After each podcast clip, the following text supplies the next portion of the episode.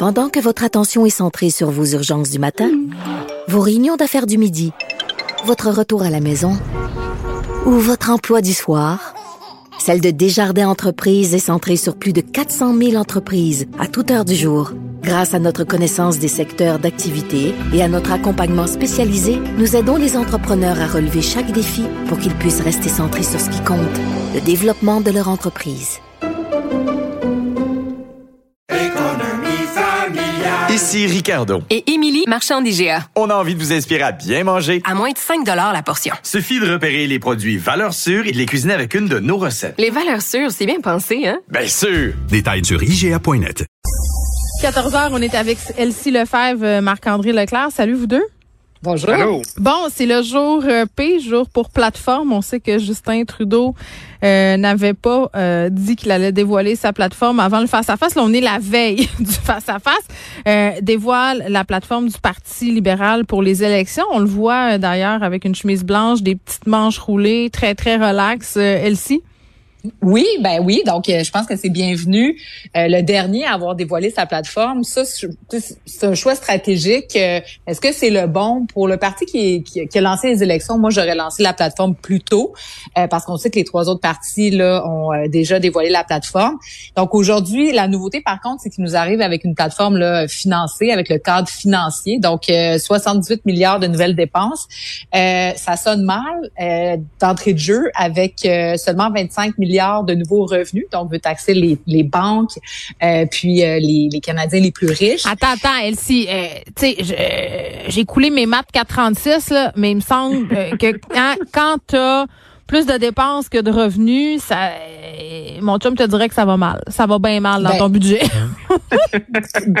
ben oui, c'est ça. Puis c'est ça. Puis t'as raison. Puis c'est la, ben c'est la, c'est la vision de Justin Trudeau depuis le début de la pandémie, c'est de dire je vais être là pour les Canadiens à répondre à leurs besoins. Puis à l'heure actuelle, faut investir dans l'économie. Acheter pour maintenant, que ça fonctionne. Euh, payer plus tard la stratégie Bro et Martineau.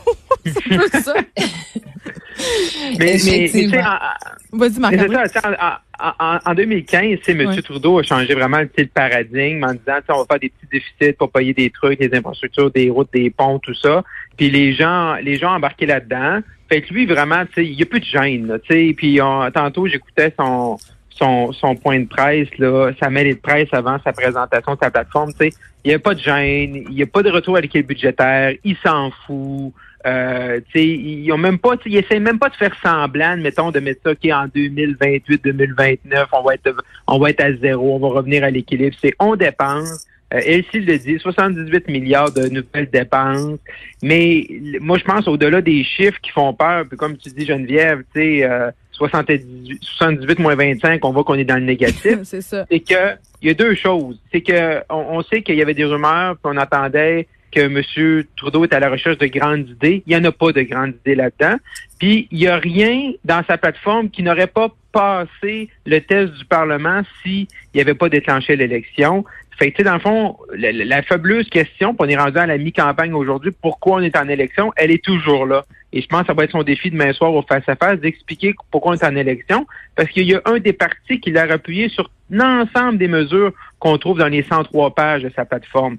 Fait que je trouve qu'il y, a un manque, au-delà des chiffres qui font mm. peur, il y a un manque de grandes idées qui nous promettaient dans cette élection qui est la plus importante depuis 1945 selon M. Trudeau. Attendez, là, il y en a une grande idée. Vous passez à côté, là. Justin un cellulaire. ah oui. Il y a un cellulaire, puis, hein, on peut l'appeler sur son cellulaire, qui est son cellulaire personnel, bien entendu. Et là, on peut lui poser des questions, lui laisser des commentaires. Moi, je sens vraiment que mon premier ministre est à mon écoute et je plains vraiment la personne qui va prendre les messages sur cette boîte vocale-là. Honnêtement, là. Quelle grande eh, idée. Non, mais vous savez que moi, j'ai euh, j'ai appelé, donc euh, j'ai envoyé un petit... Euh, ben oui, oh! donc... Ben, T'as-tu répondu? Ben, pas encore. Donc là, j'ai écrit, j'ai dit « Bonjour, Justin. Je me demandais quel était le nom du candidat du PLC dans Rosemont. » Donc, une question assez simple. Et combien d'arbres il allait planter dans Papineau, dans les deux milliards ah! d'arbres qu'on doit planter? Et là, donc, j'attends la réponse. J'ai reçu un petit message automatisé qui me demande si je veux communiquer en français. J'ai dû rentrer mes informations personnelles. Oh, quelle belle façon d'avoir une liste. C'est ça. Donc là, ça me dit parfait, j'ai enregistré votre langue de préférence et votre numéro. Ajoutez le mien à vos contacts et continuons de faire avancer le Canada ensemble. Donc là, j'ai répété ma question. Puis là, j'attends. Donc, euh, on s'en redonne des nouvelles. hey, mais là, c'est bon. à, chaque jour, ça nous prend une mise à jour. il, va il va te répondre au face-à-face, c'est sûr. Ah, peut-être. Bon, donc 78 milliards de dépenses, 25 milliards euh, de revenus, pas d'équilibre budgétaire. Tout va bien après les libéraux. Euh, le déluge. Nouvelle loi concernant la vaccination et les entreprises aussi. Oui, ben moi ça je trouve ça intéressant. C'est certain que moi je suis pour euh, cette vaccination là, obligatoire euh, dans les différentes institutions, dans les entreprises. Donc euh, vraiment, on, on tu sais, Justin Trudeau choisit son camp puis là, là-dessus, je pense que les autres chefs vont devoir possiblement répondre. Donc ça, ça peut être assez habile. Puis euh, c'est vraiment, tu sais, hier, on disait que dans les sondages, il y a près de 60% des Canadiens qui voulaient peut-être une nouvelle approche au niveau de la gestion de la pandémie. Donc peut-être que ça peut lui coûter des votes, mais en même temps, ça peut rassurer une bonne base de la population qui est en faveur de ces euh, de ces politiques-là.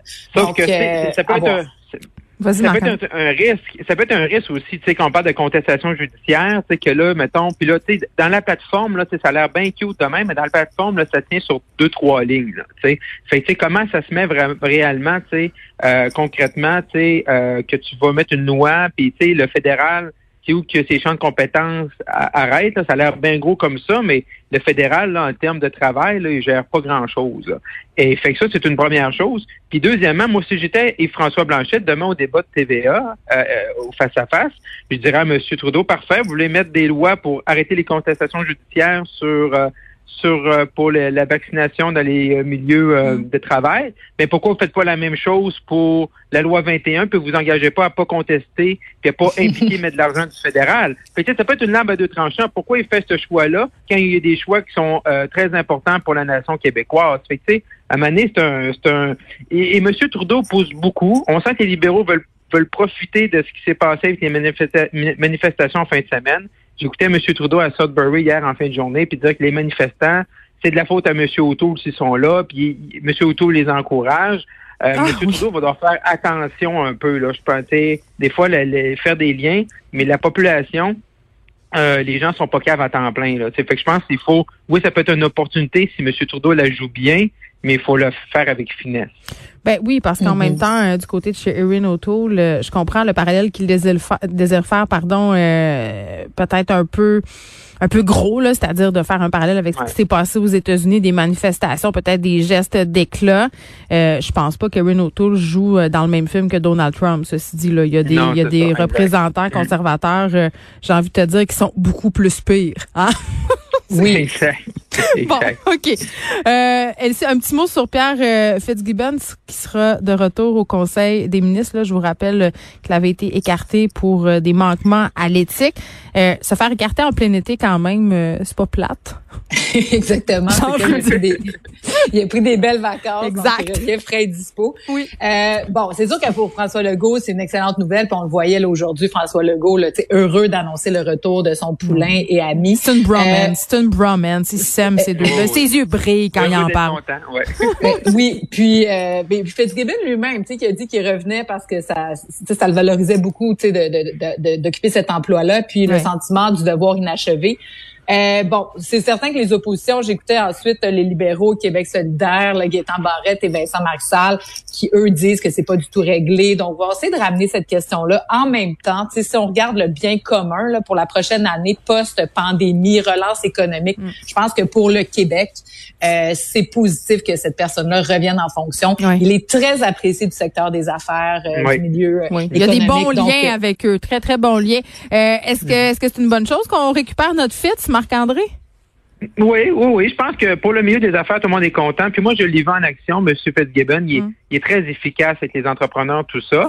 Moi, ce que, moi, ma question depuis hier, c'est que, tu sais, on sait qu'il y a eu plusieurs rapports de la commissaire. ça avait donc bien l'air compliqué avant des actions de ces deux entreprises-là.